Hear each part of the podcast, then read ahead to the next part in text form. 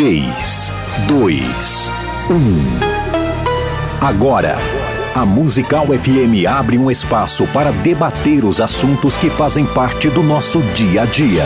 Sempre com convidados especiais para ajudar a esclarecer, iluminar a sua opinião. É a nossa missão. Direto dos estúdios da Musical FM na Avenida Paulista, debates com o pastor César Cavalcante.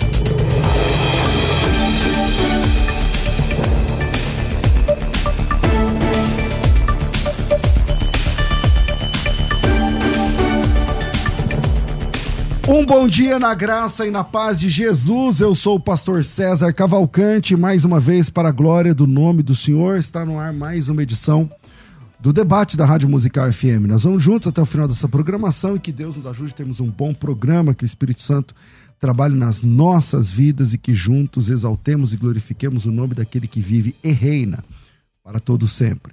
Na técnica do programa está aqui o Doni e você pode participar com a gente nesse tema. O cristão que morre com vícios. Cristão que morre com vícios. Né? Compromete a sua salvação? Perde a sua salvação? Bom, para debater um tema como esse, precisa ter de um lado um calvinista e de outro um arminiano. Então, o calvinista que vai representar é o Nicolas Borges, publicitário, pastor na Igreja Batista Redenção, formado em teologia, com ênfase em ministério pastoral pelo Seminário Bíblico Palavra da Vida, também mestrando em estudo histórico teológico pelo é, Andrew Jumper, lá da, do Mackenzie. Bem-vindo aqui mais uma vez, Nicolas. Bom dia, Gerson. Bom dia, Pastor Jamier. É Jamierson. Perdão, Jamierson, César. Misturei os dois. Ah, perdão aí, fiz uma fusão dos dois.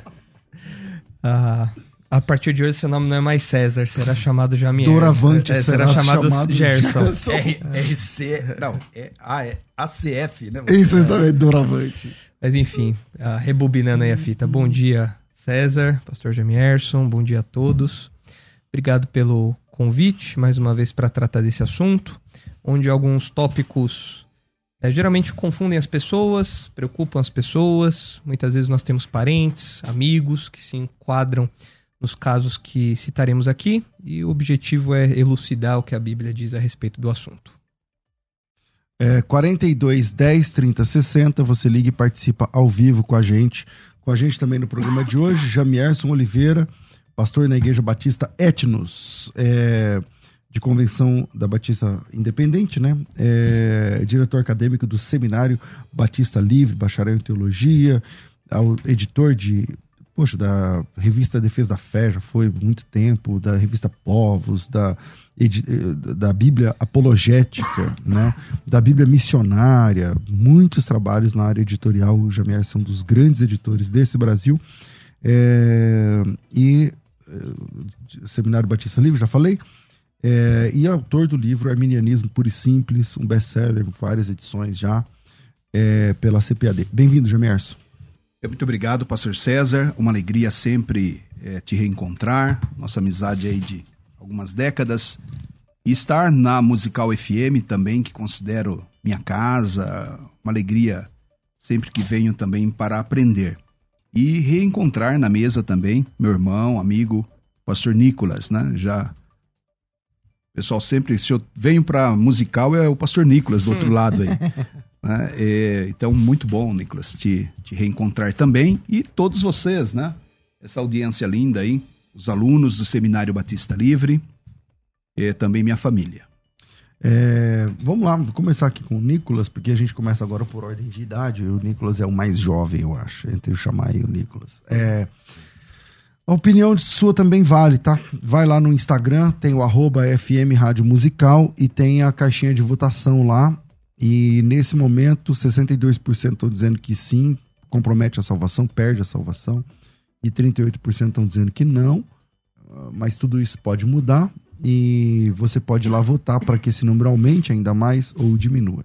9, é, é, 9 não, o WhatsApp, WhatsApp não, lá como chama? O Instagram, é, arroba FM Rádio Musical. Nicolas, sua opinião inicial aí, para a gente começar. Bom, quando nós falamos de vícios, geralmente nós pensamos em alcoolismo, drogas, ah, vícios que são mais públicos. Ah, mas existem outros vícios que talvez não estejam imediatamente no, no pensamento das pessoas, mas que poderiam ser colocados também como vícios, que é esse desejo obstinado, desenfreado, né? que a gente poderia colocar o vício em pornografia, coisas do tipo. E são pecados muito feios, pecados obstinados, onde a pessoa, ela por vezes fala que vai se arrepender, fala que vai abandonar e acaba não abandonando. Tem quedas constantes, peca constantemente, obstinadamente. Isso faz com que as pessoas comumente pensem que se um indivíduo morre nessa condição, no momento de falha aí nessa luta, no momento de derrotas nesse campo, a pessoa ela morreu em pecado, portanto ela perdeu a salvação.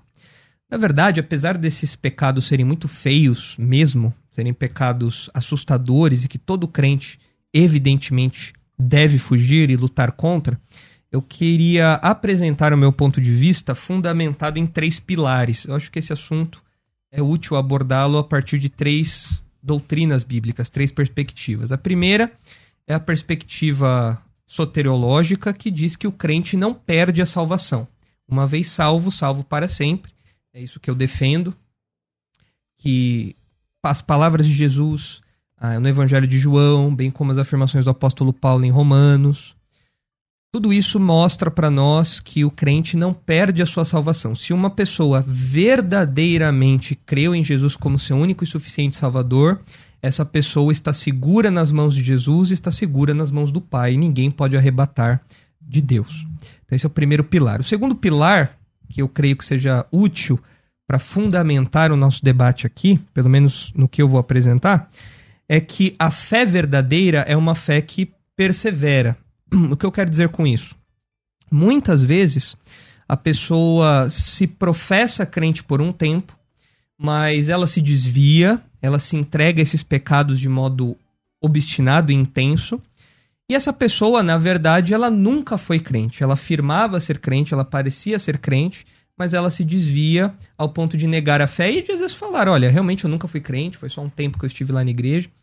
Então, a fé temporária não é que a pessoa adquiriu a fé, foi salva e depois perdeu a salvação. Na verdade, de acordo com 1 João, a gente aprende que existe a pessoa que, manifestando uma fé temporária, ela, é, na verdade, nunca foi crente. Ela teve uma experiência religiosa. Exatamente, exatamente. De um ano, dois, sei é, lá. Até, às vezes até um pouco mais, mas em algum momento há um, um, um, descortinar aí de uma, de uma fé oca. Uma fé que, na verdade, não tinha nenhum objeto real, não era uma fé verdadeira. A gente aprende isso na parábola do semeador também. Aí o terceiro pilar e último é que existe a disciplina temporal de Deus. E isso eu acredito que tanto eu como o Jamierson nós concordamos que no presente Deus disciplina seus filhos. Os crentes são disciplinados no presente por conta de seus pecados obstinados a gente vê isso, por exemplo, em 1 Coríntios, capítulo 5, texto que eu quero abordar, que o rapaz narrado ali, ele tinha relações sexuais com a própria madrasta, e o apóstolo Paulo fala que o corpo dele seria destruído e a alma seria salva no dia do juízo, ou seja, ele sofreria a disciplina temporal de Deus, mas isso não implicaria na perda de sua salvação, porque isso não pode acontecer. Okay. Pastor Gemerson. É, nós temos que ter bastante cuidado. O tema hoje ele é tanto teológico quanto também pastoral, né? Porque todo mundo que cuida de igreja, está pastoreando o rebanho, é, lida com pessoas nos diferentes níveis né? de, de maturidade cristã, de, de vida, de comportamento cristão, de acordo com a palavra. É, cada um vive uma crise, cada um vive os seus desafios, né? vivem os seus desafios. Então, assim, essa resposta não pode ser simples. Não pode ser simples. Passa pela teologia, pela a, a nossa tradição teológica, como o pastor Nicolas, como é, de linha calvinista, entende que não perde. Eu, como arminiano, entendo que em algumas situações perde, sim. É, agora, mais do que isso, a gente tem que estar tá pensando lá na ponta, quem está nos ouvindo, para que é, não haja assim um, um destempero né, na nossa fala. É, e eu, assim, na minha curta experiência pastoral, é, eu vi pessoas, assim, viverem um período de vícios, um período de, de é, fraquezas espirituais recorrentes. Tá? E vi a pessoa, é, nos seus últimos momentos, bastante arrependida e, e, e morrer naquela situação. Outras eu não sei como é que ela, é, em que condição ela passou para a eternidade. E outros foram recuperados, estão firmes hoje, se libertaram desse, desses momentos. Então, todo esse cenário, a gente aqui, eu acho que é difícil ter uma palavra assim, uma palavra final, né? Se não pelo campo da teologia, perde ou não perde salvação. Mas quem é o cara que perde o cara que não perde, a gente nunca vai saber. Mesmo eu que digo que não per que perde, né? Quem é o cara que perde? Quem foi que perdeu? Eu não sei. Então, muito cuidado, pastores, quem me ouve, em tratar esse assunto de forma leviana. Ah, o fulano de tal é, tinha embriaguez, sofria com embriaguez, morreu é, e foi pro inferno. É, você não sabe, o ladrão na cruz, 30 segundos antes das 12 badaladas, ele passou para o paraíso direto. E aí? Né, quem é que pode julgar? Tá? Mas, se eu fosse dar uma resposta simplista ao tema do programa, é que vícios de caráter, de obras da carne, que vive conscientemente e de forma continuada, sem arrependimento, se a pessoa morre nessa condição, condena sim. É, faz com que ela caia da graça e morra sem salvação, em, em últimas palavras. Bom, o que a gente precisa observar, como eu mencionei, são os exemplos bíblicos que nós temos de pecados terríveis, obstinados e ver como que o apóstolo Paulo, como que os autores bíblicos lidaram com isso. Eu citei aqui o exemplo de 1 Coríntios 5, porque eu acredito que ele seja bastante relevante, porque o apóstolo Paulo fica indignado com a postura daquele homem. Ele fala em 1 Coríntios 5:1. Geralmente se ouve que há entre vós imoralidade e imoralidade tal como nem mesmo entre os gentios, isto é, haver quem se atreva a possuir mulher de seu próprio pai.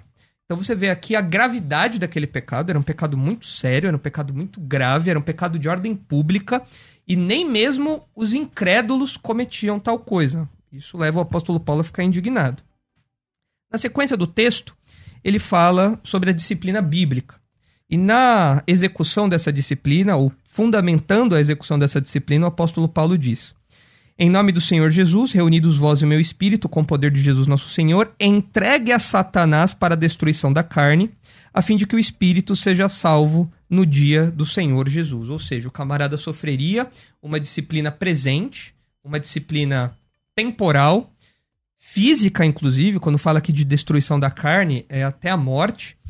Uh, mas isso não comprometeria a salvação dele, porque o texto é claro em dizer que o espírito seria salvo no dia do Senhor Jesus. Mas tem o remetendo né, a sua né, Nicolas, não é, ele não está ele não tá declarando o cara como salvo, ele está dizendo assim, na esperança de que ele seja salvo, a fim de que ele seja salvo, não significa que o Paulo está é, no caso vaticinando não combina aí, mas está decretando a salvação dele, não, né? O que o apóstolo Paulo está fazendo aqui é observar isso, que o camarada é era crente. É possível que ele seja salvo mesmo. Não, é a, até, até porque não faria sentido disciplinar alguém que não fosse crente. Só crentes podem ser disciplinados eclesiasticamente. Uhum. Então o apóstolo Paulo está partindo do pressuposto de que o camarada é crente. Agora e ele não tem todas as dicas. É, por exemplo, quando eu sempre a, a ideia calvinista é assim, não, mas pelo fruto, não sei o que, tal, tal. Esse cara não tem fruto nenhum, né? É, a questão assim, naquele momento, naquela fotografia, naquele curto Aquele filme, corte ali. naquele ele- recorte, realmente o, a obstinação dele é muito grave, é muito severa, é uma obstinação que Um desvio. é um, é um desvio grave. Agora, é, como o Jamierson apontou, é muito difícil para nós, na nossa perspectiva, avaliar se um desviado é realmente um crente que está temporariamente desviado ou se aquela pessoa, na verdade, nunca foi crente. Como o caso pródigo, por exemplo, que também caiu, que também. Exato. Aqui Então- no exemplo de Cristo. Então, nós não sabemos. Na, na- na experiência pastoral, nós temos é, relatos relativamente frequentes de pessoas que passaram muito tempo na igreja, se entregaram a, pecado, a pecados obstinados, saíram da igreja e nunca mais voltaram e morreram afastados da igreja. Porém, existem também as pessoas que voltam à igreja, se arrependem. Então, essa perspectiva é muito difícil de nós avaliarmos. Falar, não, essa pessoa se desviou, ela nunca mais vai voltar. Nós não sabemos. O que nós fazemos é lidar com a pureza da igreja, é lidar com o, a responsabilidade do indivíduo. Falar, olha, você está em pecado, você vai ser disciplinado. Agora, é importante também destacar que no caso da igreja de Corinto, por exemplo, o apóstolo Paulo fala de uma mudança de vida que aqueles homens tiveram. O apóstolo Paulo fala: olha, no passado vocês foram isso, foram aquilo, foram aquilo outro, mas vocês foram lavados, se revestiram do Senhor Jesus e tudo mais. Então existe uma mudança de vida que é característica dos crentes, uma transformação que é característica da regeneração. Geralmente é na conversão, É. mas aí tem. É, uma pessoa que se diz crente, mas vive como um incrédulo, o próprio apóstolo Paulo fala que com essa pessoa nós não devemos nem é, nos aproximar dela. Paulo fala, olha, expulsem essa pessoa do vosso meio. O que ele diz no próprio capítulo 5, ele fala, já em, casa vos, já em carta vos escrevi que não vos associasseis com os impuros. Refiro-me com isto não propriamente aos impuros deste mundo, ou aos avarentos, ou roubadores, ou idólatras, pois nesse caso teríeis que sair do mundo. Mas agora vos escrevo que não vos associais com alguém que, dizendo-se irmão, for impuro, ou avarento, ou idólatra, ou maldizente, ou beberrão, ou, rouba- ou roubador. Com esse tal nem ainda comais. É, Jamerson, é, fica aí, né? na- no tema da pergunta, é, do debate, né? Um cristão que morre com vício, como é que é? Não é o caso de Coríntios 5, ali não é exatamente um vício, né? É, Isso que eu ia observar. É. Mas, por exemplo, vamos lá, o cara tá desviado e tal, aí ele caiu na consciência dele, poxa, tem que voltar pra Jesus. Aí ele volta pra Jesus, mas não consegue se libertar do cigarro. E aí ele tá congregando, tá ali e tal. Cara, ele morreu atropelado. Ele tá no prédio lá em cima, caiu do prédio, arrumando lá o prédio, caiu, morreu. Então ele vai pro inferno, mesmo ele voltando pra Jesus, mas não conseguiu se libertar do vício. Então, tem muitas nuances, né? Esse tema. É, Pergunta que eu faria aqui: alguém morre sem pecado? Não. Vocês, o que, que Aliás, vocês alguém acham? nasce sem pecado, pra É, começar. Para começar, bem, boa. Alguém nasce, alguém aqui nasce sem pecado? Não. Alguém morre sem pecado? Não. Né? Então, até o eleito morre com pecado. É, por quê? É, nós somos pecadores. Né? Nós somos pecadores. Aqui não tem ninguém pelagiano que entende que o homem não herdou a culpa original, né, o pecado original. Cremos na depravação total, na impossibilidade de qualquer obra né, Qualquer movimento humano. humano no é. sentido de salvação, nada disso. Agora, você vai morrer, você vai morrer e a justiça de Cristo vai cobrir uma multidão de pecados, né? Tanto da tua vida pregressa quanto da, da, da, da vida Da cristã. experiência cristã. Da experiência cristã. Você mente, você. pensamentos impuros. paciência ali. Gente, é tanta que- coisa, né? Maldiz, então não é de alguém. pecado que estamos falando. né? Então todo mundo pode ficar tranquilo aqui. Você vai morrer com um caminhão de pecado e você vai pro céu. Não porque você não tem arrependimento, é porque não deu tempo nem de você confessar. Você tá lá com uma, ra- uma ira no coração, aí um acidente de trânsito te ceifa a vida. E aí? Como é que fica uma situação como essa? Né? Enfim, tantas situações que a gente poderia aqui simular. Nós estamos falando de vida continuada em pecado, sem arrependimento, especialmente. Então, por exemplo, a gente deve lembrar de Gálatas, capítulo de número. eh, Gálatas, capítulo de número 5, que vai trabalhar essa questão da obra da carne, né? É o que nós estamos falando aqui. As obras da carne são conhecidas e são prostituição, impureza, lascívia, idolatria, feitiçaria, inimizade, porfias, ciúmes, iras, discórdia, dissensões, facções, invejas, bebedice, glutonarias. A gente pensa que acabou, né? Já seria bastante. E aí Paulo vai ainda colocar aí no, no mistério aí mais uma lista de coisas, coisas semelhantes às estas, né? Tem, então essa lista não deve ser exaustiva. Respeito das quais eu vos declaro, como já outrora vos disse, é que não herdarão o reino de Deus. Os que tais coisas praticam. Não herda. Então a coisa aqui é assim, como é que herda o reino de Deus se a gente peca? Porque nada disso aqui e outras tantas, como obras da carne, são pecados continuados na nossa vida. Porque a graça, a obra da graça, não nos livra da presença do pecado, ela nos livra do poder do pecado.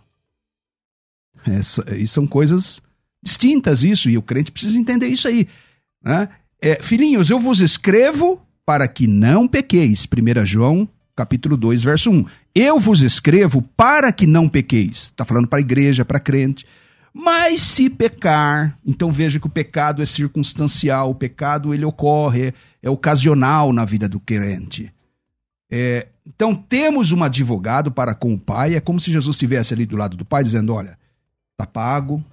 Ah, o César xingou alguém, tá pago. Pastor Nicolas, um pensamento impuro, tá pago é, tá pagando toda a nossa dívida. Temos um advogado, sangue de Jesus Cristo nos purifica de todo pecado. A propiciação, né? O que, que é propiciatório? Então, mas menos desses. É a cobertura. Não. Nos, nos purifica de todo pecado, mas menos desses. Menos dos daí... que vivem isso continuadamente. Na minha interpretação uhum. arminiana, o arminianismo clássico, principalmente o clássico, né? Porque o, o Wesleyano vai pensar em restauração de quem cai da graça. E eu já não penso assim. Eu acho que uma vez que caiu da graça, aí não volta mais. Então, só que eu estou considerando alguém que está na graça ainda e começa a viver uma vida de pecado, de pecado continuado, um desses aqui da lista de Gálatas. Mas aí o filho pródigo não se encaixa, Não, calma aí. E aí vai acontecer com ele o que está lá em Hebreus né, o que está lá em Hebreus. Por exemplo, Hebreus capítulo. É, então, eu estou falando de um crente que já foi regenerado, mas ele passa a viver de novo na carne. Né? Ele passa a viver novamente na carne e ele vai viver essa situação de Hebreus capítulo 10 e verso 26. Se vivermos deliberadamente em pecado, depois de termos recebido o pleno conhecimento da verdade, já nos, não nos resta sacrifício okay. pelos pecados, aí ele vai falar de condenação eterna. Então, na minha cabeça, pastoral e teológica, né, dentro dessa perspectiva arminiana também, mas principalmente pastoral, estou imaginando alguém que nasceu de novo. Então já não estou falando mais de crente, porque o crente é o homem natural. Ou melhor, o, o ímpio é o homem natural. Ele peca porque é da natureza dele aquilo. Mas nós não pecamos mais porque é da nossa natureza. Né, em certo sentido, nós fomos regenerados, é uma nova natureza. A, é, nascemos de novo, né? Tem que falar. Nova passa, criatura. Tá é, nova criatura. Só que agora, estando, então, na fé, estando na graça, o camarada começa a praticar esse pecado. Não é o caso do cara de Corinto. Tá. É um cara que começou a pecar. Eu não sei se eu lembro aqui um exemplo bíblico. Não é o pecado de Davi, por exemplo. Davi foi lá e cometeu pecados gravíssimos, adultério seguido de traição, de assassinato. Mas Davi não era um adúltero deliberadamente, continuadamente, um assassino continuadamente. Então eu vejo essa nuance, essa diferença. Ah, então, respondendo, um cara que pega aí a bebedice ou a okay, impureza e ele vive in, é, de forma sem constante, arrependimento né? e constante nisso aí, mesmo com as exortações da pregação, a admoestação pastoral, e ele continua nisso aí, não há arrependimento no coração, eu entendo que ele Beleza. cai da graça, Chega, e aí nesse tá sentido, bom, aí ele perde a, sua salvação. perde a sua salvação. Nicolas. Bom, é, realmente esse texto de Gálatas afirma o que está escrito ali, não tem por onde correr. Fala que as pessoas que são marcadas por esses pecados não herdarão o reino dos céus, e é, quando nós olhamos, por exemplo, para Apocalipse 21, nós vemos a mesma afirmação. Quanto, porém, aos covardes, aos incrédulos, aos abomináveis, aos assassinos, aos impuros, aos feiticeiros, aos idólatras e a todos os mentirosos, a parte que lhes cabe será no lago que arde com fogo e enxofre, a saber, a segunda morte. Então, numa primeira leitura, a gente fala: pronto, já que eu, se eu menti uma vez, eu sou considerado um mentiroso e, portanto, eu. Um inferno para mim. Eu, é. eu estou é, destinado ao inferno. Mas o que a gente precisa entender são as descrições que são feitas nesse texto. Porque esses textos, tanto Gálatas como Apocalipse estão fazendo, é descrever a vida do incrédulo. Quando você descreve a vida do incrédulo, você vê uma vida marcada por isso. Então, de fato, esses textos não falam que pecados pontuais nos condenam a, ao inferno ou nos fazem perder a salvação, é revertendo o nosso status. Isso não pode acontecer. Então, o que esses textos fazem é descrever a vida de um incrédulo. E aí, quando um, um, uma pessoa que se diz crente vive como um incrédulo, a questão é se aquela pessoa realmente se converteu ou se foi só uma experiência religiosa e como o apóstolo Paulo diz, essa pessoa ela tem que ser excluída até da igreja porque ela se diz crente, mas ela não vive como crente, ou se aquela pessoa realmente está em pecado obstinado, mas é crente. Então são duas respostas que a gente precisa obter dessa avaliação. Se a pessoa que vive um vício Mas e é ela possível a gente chegar nesse, nesse denominador e falar assim, é crente mesmo, ou não? É difícil, é difícil. Não, é, mas é possível? É eu, eu acho que em muitos casos não, porque muitas vezes acontece da pessoa morrer em pecado, por exemplo. E como a gente vai avaliar o tempo que ela ficou desviada? Existem é, algumas interpretações que dizem que o crente sempre volta à comunhão, o crente sempre é restaurado, ele nunca perde a salvação, é claro, mas ele não morre em desvio, ele sempre é restaurado, o desvio dele é temporário. Ah, isso, isso faz bastante sentido. Várias experiências na igreja apontam isso. Por outro lado, como eu mencionei aqui o exemplo de 1 Coríntios, a gente vê alguém que poderia morrer, mas ainda assim ser salvo. Existem alguns outros textos que parecem é, elucidar um pouco a questão. Por exemplo, ah, Hebreus capítulo 6 e Hebreus capítulo 10, os polêmicos textos sobre o juízo de Deus, sobre a perda de salvação ou não. Nós já até tivemos outro debate aqui em que falamos desses textos. A minha interpretação, tanto de Hebreus 6 como de Hebreus 10, é diferente da interpretação do ah, pastor Jamierson, porque eu entendo que a linguagem ali do, do, do- do autor de Hebreus é muito severa, realmente, porque ele quer impressionar os crentes e ele quer incentivá-los a um compromisso completo, real e firme com Jesus. Mas em Hebreus 6, ó, olhando ali o contexto, o camarada não era crente. Ele teve uma experiência religiosa muito intensa, mas ele não era crente. Em Hebreus 10, ah, é possível, pela linguagem que é usada ali, que ah, o apóstolo, o, o apóstolo Paulo, o autor de Hebreus, não sabemos se é Paulo ou não, Confessou, É, né? É, pastor? quase, escapou. é, escapou aqui. Ah, o autor de Hebreus, ah, é possível que ele esteja falando de um crente, de fato, mas que sofrerá a disciplina temporal de Deus. Porque a, a, a questão aqui do, do texto de Hebreus 10 é uma das expressõezinhas que chama a atenção do texto é o fogo vingador prestes a consumir os adversários. Essa expressão, ela abre margem para dizer que o camarada era crente, mas caiu da fé e aí agora se tornou um adversário que vai ser devorado pelo fogo consumidor. Mas no, no- na- avaliação aqui do, do contexto todo, ah, esse fogo, ele pode, assim como acontece em 1 Pedro, por exemplo, significar uma disciplina temporal de Deus. Ou no texto do cara dos Coríntios lá. Isso, que exatamente. O corpo será destruído. Isso. ser destruído. Pode ser uma disciplina, porque na sequência do, do texto de Hebreus 10, nós vemos o autor falando assim: E outra vez, o Senhor julgará o seu povo. Horrível coisa é cair nas mãos do Deus, vivo, do Deus vivo. É um incentivo que o autor de Hebreus faz a uma vida de santidade, porque o Senhor, apesar de não nos desfiliar, apesar de não revogar a nossa salvação, o Senhor continua andando no meio da sua igreja, continua zelando pelo seu povo e pode trazer disciplina temporal sim. Além disso, ah, tem uma, uma- um outro fator que os crentes devem levar em conta. Uma vida é, é, marcada pelo pecado de um crente aqui. Aqui, de novo, cabe nós avaliarmos se a pessoa é crente mesmo ou não, mas considerando que a pessoa seja crente, é relevante não apenas a pessoa pensar na disciplina temporal de Deus, mas a pessoa também se lembrar que ah, nós, como crentes, passaremos pelo tribunal de Cristo, onde as nossas obras serão avaliadas. Em 1 Coríntios 3, o apóstolo Paulo, quando fala do tribunal de Cristo, fala sobre a responsabilidade dos pastores, pregadores que constroem com materiais que resistem ao, à avaliação de Deus ou que são levados pelo fogo. E cada um vai dar conta disso. Então, nós temos uma responsabilidade com isso.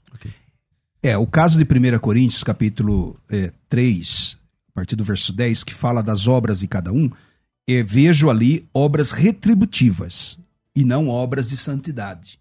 né? São obras, ou seja, o serviço nosso passa pelo tribunal de Cristo, pelo Bema. Então, acho que não é o caso o texto citar. É, não, não é tribunal de salvação ou Não é de condenação. salvação, é não. de atribuição, é de avaliação de serviço. De serviço. Então, essa questão da santificação É não é julgado dos- ali. de- Eu digo assim, é serviço do ponto de vista de De produção. galardão. e De galardão mais, né? ali, Recompensa. Recompensa pelo Então, serviço. assim, é possível você não ter obra nenhuma nesse ponto de vista, obras retributivas em que você, na soberania de Deus, vai Serviço. receber recompensa de obras de santificação, de comunhão com Deus, né? Então, assim, eu, eu discordo também do pastor eh, Nicolas. Tanto em Hebreus 6, ali é crente, não vejo para onde escapar ali, né? O perfil de quem ele apresenta, ainda que hipoteticamente não tenha sido alguém real, mas ainda que em hipótese é de um crente. E aqui em Hebreus 10 também é fecha a mesma conta, porque ele vai falar sobre esse juízo, fogo, tal, mas diferente daquela aplicação de disciplina física, de um pai que corrige. Ele fala de destruição eterna. Ele diz assim, ó, sem misericórdia, ou seja, esse camarada não, não alcança mais misericórdia. Morre pelo depoimento de duas ou três testemunhas quem tiver rejeitado a lei de Moisés. Aí ele vai aplicar, olha, não é possível que isso aqui seja em relação a castigo, apenas uma disciplina. Quanto mais severo o castigo julgais considerado aquele que calcou aos pés o Filho de Deus, profanou o sangue da aliança, com o qual foi santificado, ultrajado e ultrajou o Espírito da graça. Então, assim, eu acho que esse cara é um crente e ele não é só uma disciplina, não. Ele está sendo condenado aqui. Então, por isso, da tese arminiana de que é, sim, perde salvação, cai da graça, sim. Claro que não é o cai-cai popular. O cai levanta, cai levanta. É, é, né? essa, o camarada acorda, crente, pentecostal, cheio da, de dons, ah, morre no fim da tarde, tá desviado, aí no dia seguinte, e aquele negócio, põe o nome do livro da vida, tira o nome do livro da vida, e o camarada brinca com a salvação. Não, não, não, eu não penso assim. E eu acho que nem a corrente wesleyana, que considera o recuperar ao cair da graça, porque dentro do arminianismo tem essas duas escolas, né? O arminianismo clássico entende que pode perder em casos muito específicos, que a gente inclusive não sabe, e não recupera mais. O wesleyano vai pensar que cai da graça, E pode recuperar. em algumas situações pode recuperar sim. Tá? Tá. Bom, vira aí, a gente vai para um break e a gente volta já. Qual a sua opinião? Manda seu áudio aqui. O cristão que morre com vícios perde, compromete sua salvação? 984849988. Doni, vai. Você pode ouvir a Musical FM onde e quando quiser. Entre agora na loja de aplicativos do seu celular e baixe o nosso. Tem sempre novidades e o melhor conteúdo da sua Musical FM para você ouvir em qualquer lugar do Brasil e do mundo. A qualquer hora, disponível para Android e iOS. Musical FM 105.7. Mais unidade cristã. Debates com o pastor César Cavalcante. Gente, chegou o prazo, né? Terminou o prazo aí para imersão hebraico fácil. Você pode fazer a sua inscrição agora pelo preço normal, já não tem mais desconto, mas está disponível para vocês até as três da tarde.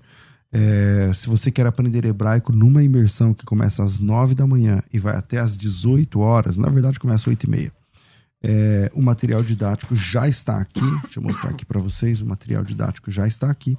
E você, com esse material didático e a imersão, vai alcançar a sua alfabetização completa amanhã, começando às oito e meia da manhã e indo até às 18 horas ao vivo comigo, é, pelo Zoom, pelas, pela nossa plataforma.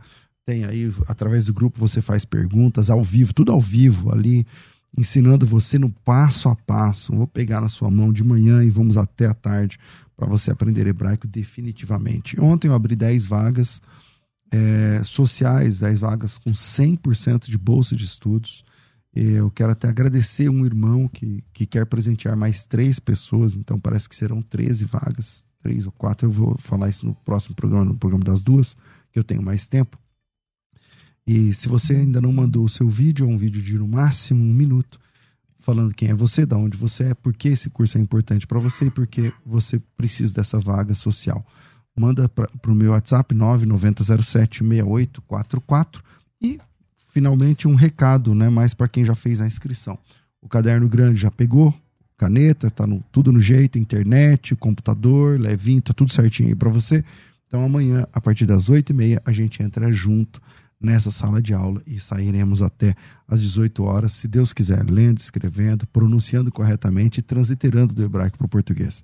9907 6844, se você ainda tem interesse, é só chamar por aí e fazer a sua inscrição. Bora. Eu tenho 9 anos. Eu fiz o curso e, a, e terminei. No começo eu até duvidei que eu ia conseguir em um dia só, mas no final eu consegui, tô topper. Eu sei quase tudo e é, eu tô pensando em entrar em outro curso que eu vou entrar no avançado ou no difícil. Vamos ver qual eu vou entrar. O curso foi maravilhoso. O pastor César Cavalcante é um professor ótimo, tem uma ótima paciência também para as perguntas. É, a gente se sente muito à vontade. Foi a melhor aula de, na verdade, a melhor aula que eu já tive de outra língua da minha vida. Você está ouvindo Debates, aqui na Musical FM. Ouça também pelo nosso site www.fmmusical.com.br. Pra quem fica vendo aí, quando coloca criança, né, que adolescente, tal, criança pré-adolescente, sei lá, 10 anos, igual a Fernanda que apareceu aí, é, nossa, pastor, como assim? Tá, isso aí é um golpe de marketing nosso, porque assim, ela aprendeu de verdade. Ela aprendeu a ler, escrever, ela aprendeu de verdade, isso é verdade. Só que quando eu falo golpe de marketing, é que criança aprende mais fácil, na verdade, entendeu? Então quando você vem colocando uma criança, tipo, ah, até criança aprende. Não. Tinha que colocar um velho, falar assim, até velho é. aprende. É. Aí sim, porque o nosso HD já tá cheio, entendeu? De tantas eles não têm medo coisas. de errar, né? Não, e eles. Eles vivam com naturalidade, não, né? Mas eu não sei se é só isso, cara. Eles aprendem muito mais fácil.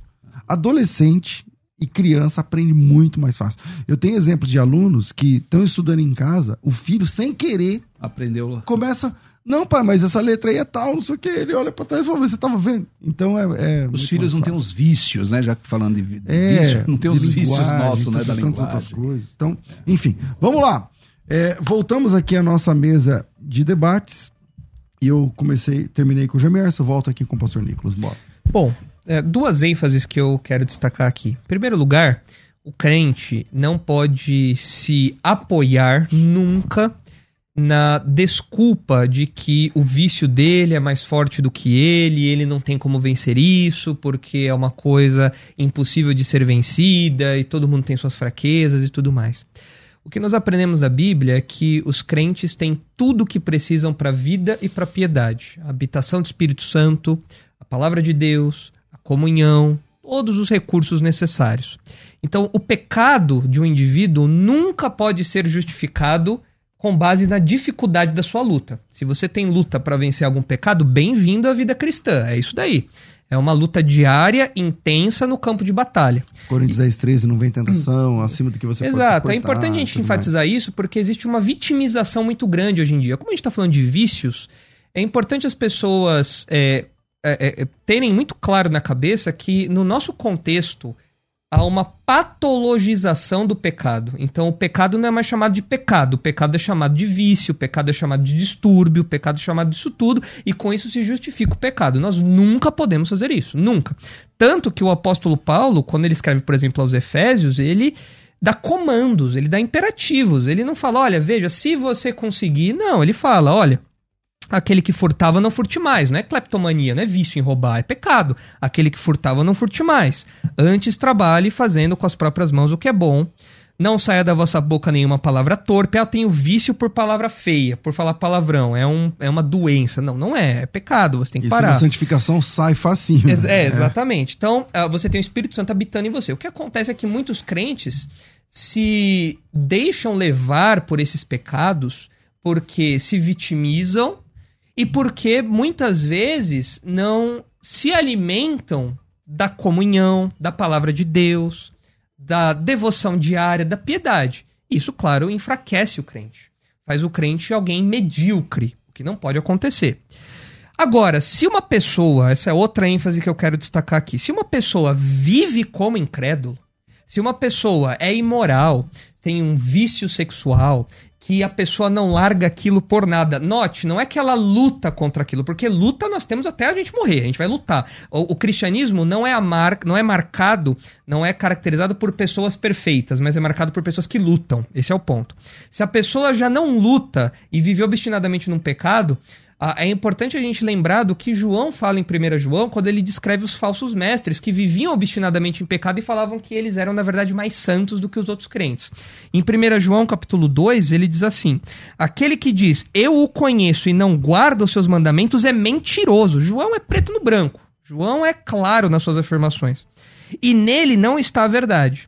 E falando sobre esses homens, ele continua: Eles saíram do nosso meio, entretanto não eram dos nossos, porque se tivessem sido dos nossos, teriam permanecido conosco. Todavia eles se foram para que ficasse manifesto que nenhum deles é dos nossos. Além da pregação errada que eles tinham, esses homens tinham uma vida de sujidades, uma vida de moralidade muito grande. Tanto que é por isso que João fala que Deus é luz e nele não há treva nenhuma, aquele que anda na luz, vive na luz.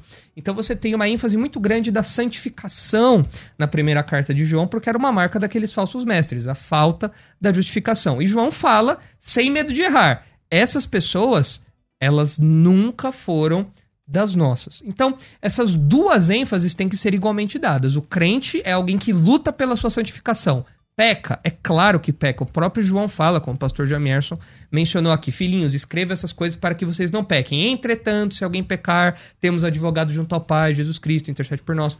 Então, nós temos uma luta pela santificação. Se você tem dificuldade de vencer o gosto pela bebida alcoólica, pela embriaguez, se você tem dificuldade de vencer uh, os vícios sexuais, a pornografia, se você tem dificuldade de vencer qualquer outro vício, bem-vindo à vida cristã e o mundo caído. Pastor Jamers.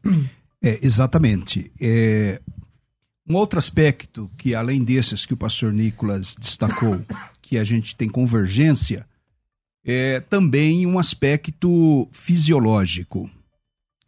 É, pessoas nessa condição, e aqui estão aborda uma área mais pastoral, precisam ser ajudadas, orientadas na palavra, porque a palavra não é só uma teoria, a palavra é viva. A palavra é viva, ela é uma espada né? é de dois gumes, apta para discernir pensamentos, para diagnosticar o que está no coração do homem, na, na, na base, no fundamento de tudo. Né? E ela gera vida. Então, um crente precisa entender isso. Tomar posse da palavra aqui, eu não estou falando nos termos neopentecostais ou de confissão positiva, né? Que fica declarando, declarando, aí você desaparece aquele, aquela luta. Outra coisa, luta desse nível que muita gente enfrenta, de vícios, é, pode ser além de uma. Isso, de modo geral, é. Né? O diabo se aproveita dessa, dessa natureza. Inclusive, a gente pensa que é o diabo que nos tenta, ele é o tentador, né? O tentador mor, a antiga serpente. Mas somos tentados pelas nossas concupiscências. Ah, Tiago é, vai dizer isso. a carne do diabo lá. Exatamente. Agora, é a carne, né? Somos tentados, ninguém tentado diga que de Deus sou tentado, mas somos tentados pela nossa própria concupiscência, ou seja, os desejos que são naturais da nossa natureza pecaminosa. Então, quando a palavra entra em nós, você tem uma nova natureza em Cristo, tem o Espírito Santo morando em você, que é o Consolador, ele te faz entender a palavra, você tem que renunciar a esse pecado, você tem que dizer não às obras da carne, você tem que se levantar. Aquela ideia de Pedro, resista o pecado, resista o diabo e ele fugirá de vós. Então a gente tem que ter atitudes cristãs em relação a isso. E quando muito ainda, né, coloco, ajuda até médica, porque esses vícios e muitos deles geram uma patologia. Geram uma patologia. O, o cérebro nosso fica com um defeito, né? basicamente, é, e a gente pode usar até isso como uma ilustração. Veja, se você aqui quiser hoje, César, abrir uma padaria, alguém sugerir, você fala, cara, eu vou ser o dono de uma padaria. Cara, você só vai ver padaria aberta. Você começa a ver padaria para tudo quanto é lado. Você quer comprar um carro novo? Oxe, eu quero comprar um T-Cross. Você só começa a ver T-Cross. Parece que o mundo comprou T-Cross. Porque o cérebro se condiciona a essas coisas. Então, a gente sabe da perspectiva médica que, por exemplo, o Nicolas está citando aqui a pornografia. A pornografia, ela gera um defeito no cérebro. É uma coisa muito poderosa. Tem que se tomar muito cuidado. A vigilância faz parte. Então você tem que se cercar de mecanismo para que Drogas nunca... também, né? Por exemplo, maconha, cocaína. Isso né? gera uma autodependência. Agora, ah, isso é só médico? Não é. Isso também é espiritual. Né? Porque nós estamos falando aqui é, de. Alguém brincou comigo e falou o seguinte: ó, não vai falar que é pecado eu tomar café, hein, que eu sou viciado em café. Não estamos falando de algo desse nível cultural. Estamos falando de pecado mesmo. Uma pessoa que mente continuadamente. É um mentiroso, né? Contumaz, né? É, então, acho que esses aspectos, pastores precisam ter esse discernimento, a pessoa precisa ter ajuda médica, precisa, às vezes, até de medicamento para superar uma compulsão alimentar, por exemplo, que leva à glutonaria. Vocês já viram pessoas que comem, comem, comem, comem, né? O pecado da gula chegam a morrer sufocadas. Isso não é só é médico, uma compulsão alimentar. Isso já é uma opressão maligna, né? ao mesmo tempo que também é médico.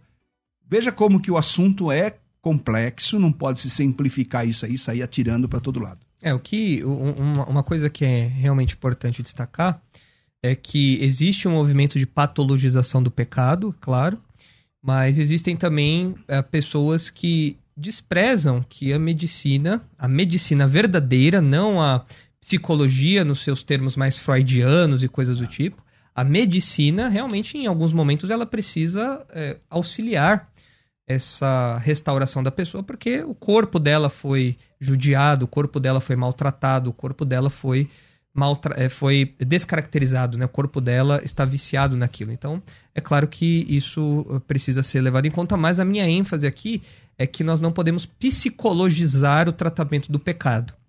Agora, uma outra é, razão, ou melhor, é, elucidando um motivo pelo qual nós temos que lutar contra os vícios. Você pode falar assim, tá, pastor? Ah, eu sou viciado em pornografia, eu sou viciado em bebida alcoólica, eu sou viciado em drogas, maconha, enfim, sou viciado nisso daí. Não, não sou crente, mas eu não abandono esses pecados. Então, alguém poderia falar assim: ora, para a pessoa abandonar isso, é simples. É só ela ter medo de perder a salvação. Se você tem medo de perder a salvação, isso te impulsiona, te a ajuda, te ajuda a abandonar aqueles pecados. Mas não é isso que é nosso relacionamento com Deus, não é isso que o nosso relacionamento como, com o Senhor Jesus exige.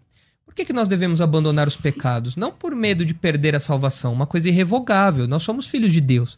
Nós não desnascemos quando pecamos, mesmo que obstinadamente. Mas o que nós temos que fazer, o motivo, a razão fundamental pela qual nós temos que vencer os nossos pecados é a honra que nós devemos ao nosso Senhor e Salvador Jesus Cristo. Quando Jesus nos comprou, 1 Coríntios deixa isso muito claro, ele não comprou apenas a nossa alma, ele comprou todo o nosso ser. Ele comprou o nosso corpo, ele comprou a, a, a nossa, as nossas mãos, comprou os nossos olhos, comprou os nossos ouvidos. Então, quando nós vivemos de modo desregrado, nós estamos desonrando o nosso Senhor e Salvador. Ele é o nosso Salvador e Senhor. Portanto, devemos obedecê-lo. Não pelo medo de perder a salvação, porque isso não é uma obra nossa. A salvação não depende de nós, nunca dependeu de nós e nem dependerá de nós, porque certamente nós perderíamos a salvação se dependesse de nós. Mas o motivo pelo qual nós devemos vencer todo e qualquer pecado é a honra devida ao Senhor Jesus e a obediência devida a Ele. Outra coisa também, né, César? Vamos lembrar aqui de um monte de pecado que a gente pode ser viciados, né? Então, relembrando Gálatas, né? Inimizades, né? A gente não lembra dessas coisas. Ira. Tem gente que vive a flor da pele. No trânsito, nos relacionamentos, é patada para tudo quanto é lado. E Trabalho. ele acha que não, eu sou assim mesmo, eu sou sangue, eh, sou italiano, sou sangue, sei lá, sou sanguíneo, sanguíneo sou indígena, sei lá o que, que o cara é. Mas e ele fica justificando do que sanguíneo. Exatamente, ele vive justificando né, o pecado, dissensões, Gente que semeia discórdia, ele gosta de provocar confusão na igreja. Gente que é viciada em fofoca. Em fofoca, em bisbilhotar a vida dos outros. As redes sociais potencializaram esse pecado. Legal. Então, vícios não é só pornografia, glutonaria, cigarro e bebida. Vício tem um monte de coisa aí. Toma cuidado. Ah, pastor, então será que eu não tenho um vício que eu não sei? Bem, boa pergunta. Sabe quem pode te orientar isso é o espírito, né? Mas o fruto do Espírito Aí Paulo vai dizer: se vivemos no Espírito, andamos também no Espírito. Por isso que a importância da leitura da palavra, o crente que lê a Bíblia regularmente, que está em oração, que tem uma regularidade no culto, na comunhão com uma igreja local. Por isso que não existe desigrejado. Na crente desigrejado é. Não existe essa categoria na Bíblia. É a comunidade, a comunidade é da membro fé. do corpo fora do corpo. É, exatamente. A comunidade da fé, independente de placa, ainda que não tenha placa nenhuma, é uma ligação para a vida do corpo. Então, essas coisas são importantes serem lembradas. Não tem coisa mais linda. Pastor César, eu lancei agora no mês de setembro jornada jornada eh, de oração. Já fiz muita campanha de oração, assim, mas no WhatsApp nunca tinha feito. Peguei a ideia do Leandro, um professor do Seminário Batista Livre, e fiz lá do dia 1 de, de setembro ao dia 30 de setembro. Todos os dias, entre 5 horas da tarde e, dez- e, e 17 e 19 horas, eu postava ali uma reflexão bíblica, um texto bíblico, uma reflexão, e orávamos no final por uns sete minutos, mais ou menos.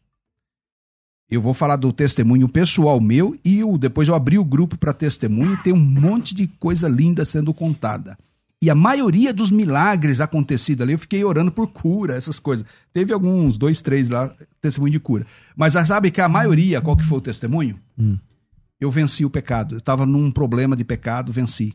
Eu estava com um problema num relacionamento, eu consegui consertar o relacionamento. Eu estava sentindo apático espiritualmente, eu estou sentindo no gás, não sei o quê. Porque o contato com a palavra, a palavra é uma coisa poderosa. A primeira coisa que eu fazia de manhã, vou dar um testemunho aqui para os irmãos. Criado mudo da cama, celular do lado.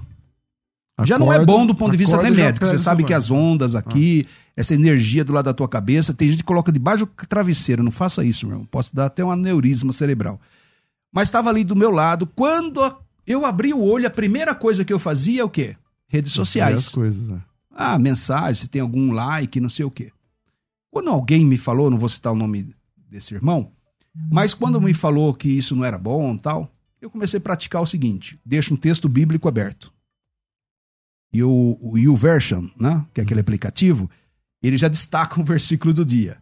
Então, quando eu pego o meu celular e abro o meu celular, ele Pá, já, já já é tá ali a palavra, né? Já entra na mente a palavra. Gente, eu não estou mistificando nada disso aqui. Estou falando que eu faço isso. Então, assim, o contato com a palavra, comece a ler a palavra. Gente, não é possível que nós não consigamos ler um versículo por dia. Bom, é, infelizmente o nosso tempo é muito curto, então vinheta de considerações finais. Considerações finais. Debates. Vamos lá. É, Nicolas, obrigado pela sua presença aqui. Um minuto, um minuto e meio para a gente concluir. Eu quero me dirigir aos crentes que eh, se sentem enfraquecidos e que talvez digam, pastor, eu não consigo vencer determinado pecado, não consigo vencer determinado vício, seja um vício mais severo, como álcool, como cigarro, ou vício até mais socialmente aceito, como vício em redes sociais, por exemplo, uma pessoa viciada em algo digital. Eu quero ler dois textos. Efésios capítulo 5, versículo 18 diz assim: E não vos embriagueis com vinho, no qual há dissolução, mas enchei-vos do espírito, falando entre vós com salmos, entoando e louvando de coração ao Senhor com hinos e cânticos espirituais, dando sempre graças por tudo a nosso Deus e Pai, em nome do Senhor Jesus Cristo, sujeitando-vos uns aos outros no temor do Senhor. Esse texto deixa claro que duas ah, duas fontes de controle podem operar na sua vida: ou o vinho com seus vícios, que levam à dissolução, ah, ou ah, o Espírito Santo, que fará com que você fale com salmos, hinos, cânticos espirituais, que é o que diz Colossenses 3, que é o outro texto que eu quero, quero ler.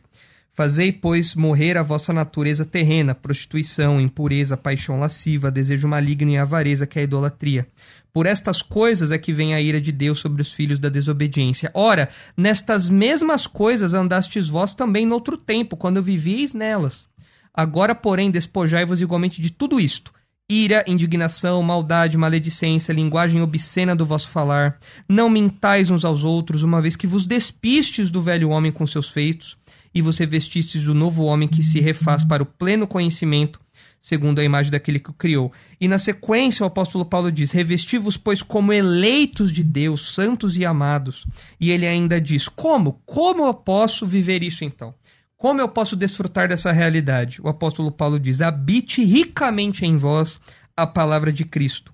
Instruí-vos e aconselhai-vos mutuamente em toda sabedoria, louvando a Deus com salmos e hinos e cânticos espirituais com gratidão em vosso coração. E na sequência do texto, não dá pra gente ler, o apóstolo Paulo mostra como isso se opera dentro de casa. Então é possível que os crentes vençam seus vícios, os crentes devem ter uma vida espiritual ativa, dinâmica, e não devem abandonar os vícios e lutar contra os vícios por medo de perder a salvação, porque isso não acontece.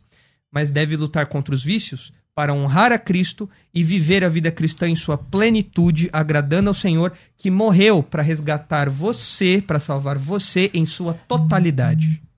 É, suas redes sociais, o que, que você quer divulgar, fica à vontade. Ah, eu queria divulgar aqui, se me permite, César, um, é, um site que tem crescido, uma plataforma de cursos que tem se desenvolvido, que é o Granconato Teologia. É do pastor Marcos Granconato, pastor presidente lá da nossa igreja.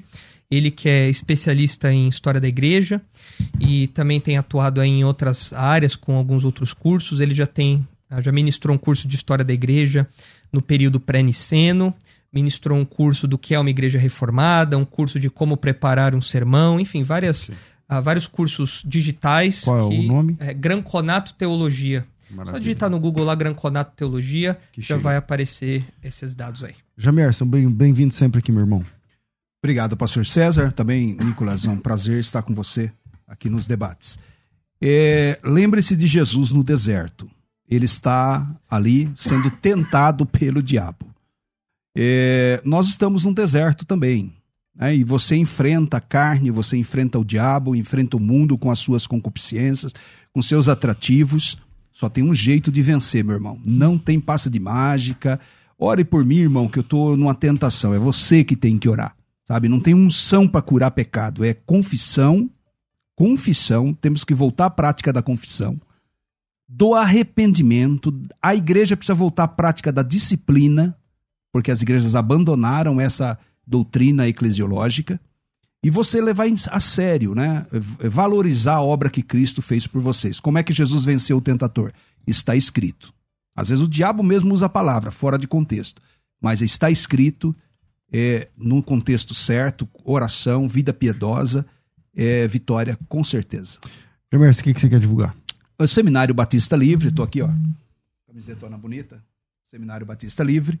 César brincou lá nas minhas redes sociais, eu coloquei no Instagram agora uma foto com a minha filha. Pensou teologia, pensou Seminário Batista Livre. Eu falei, ah, É, depois vocês leem lá o comentário que ele deixou para mim. Mas eu estou muito alegre que nós estamos é, em Guarulhos com cursos presenciais. Quer estudar teologia presencialmente? Então, nós temos a, o- a unidade em Guarulhos, e temos a unidade aqui em São Paulo, na Vila Prudente, e agora estamos abrindo uma terceira na Zona Norte. Então, aguarde mais notícias sobre isso. As portas de Deus estão abertas aí, a, sua, a boa mão do Senhor, né? Como disse Neemias. Maravilha. Bom, fico por aqui. É, espero que esse debate tenha sido bênção para vocês. Um grande abraço. Às duas da tarde eu volto com o bom e velho Crescendo na Fé. Tudo isso e muito mais a gente faz dentro do reino, se for da vontade dele.